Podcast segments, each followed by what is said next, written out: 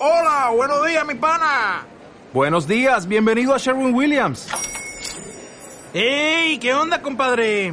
¿Qué onda? Ya tengo lista la pintura que ordenaste en el ProPlus app. Con más de 6.000 representantes en nuestras tiendas listos para atenderte en tu idioma y beneficios para contratistas que encontrarás en aliadopro.com. En Sherwin Williams somos el aliado del PRO. No, yo creo que al final es un síntoma de que cuidado, precaución. ¿Por qué?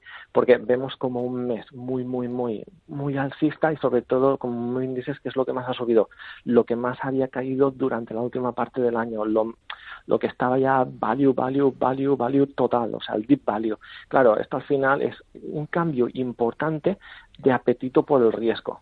Y esto al final lo que hay que ir con cuidado en el sentido de que puede ser que cambie otra vez este apetito por el riesgo, pero a la contra, y todo lo que ha subido mucho puede bajar rápidamente. ¿Qué es lo que ha ocurrido? Que vemos cómo el riesgo se ha ido hacia arriba, todos los activos de riesgo, pero cómo los defensivos se han mantenido, se han ido a la baja, cuando realmente los defensivos son los activos que mejor funcionaron en la última parte del año.